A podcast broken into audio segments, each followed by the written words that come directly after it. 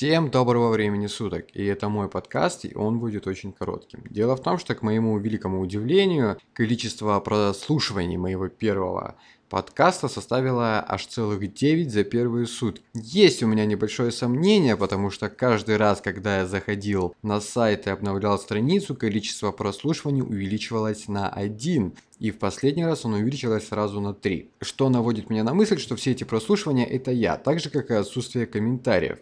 Потому что любой человек, который слушает подкасты, мне так кажется, и ему действительно это интересно, он должен знать, что все результаты, которые я сумел найти в итоге адекватные по подкастам, я получил из Google Play. Только когда я зашел в Google Play и вбил там подкаст на телефоне, мне выдало кучу приложений достаточно высоким рейтингом, то есть это как 4.5, 4.6, 4.7. В Google Play для приложения это очень высокий рейтинг, я вам так скажу. Скачав которые, у меня получилось достаточно быстро найти подкасты, которые мне были интересны, которые были актуальны и которые я с удовольствием послушал. То есть обычный Google поиск не выдает практически никаких результатов. Он выдает всего лишь два сайта, ссылки на Википедию, ссылки на какую-то другую историю развития подкастов, рекламу и что-то еще. И только в Google Play я нашел, собственно, то, что я искал.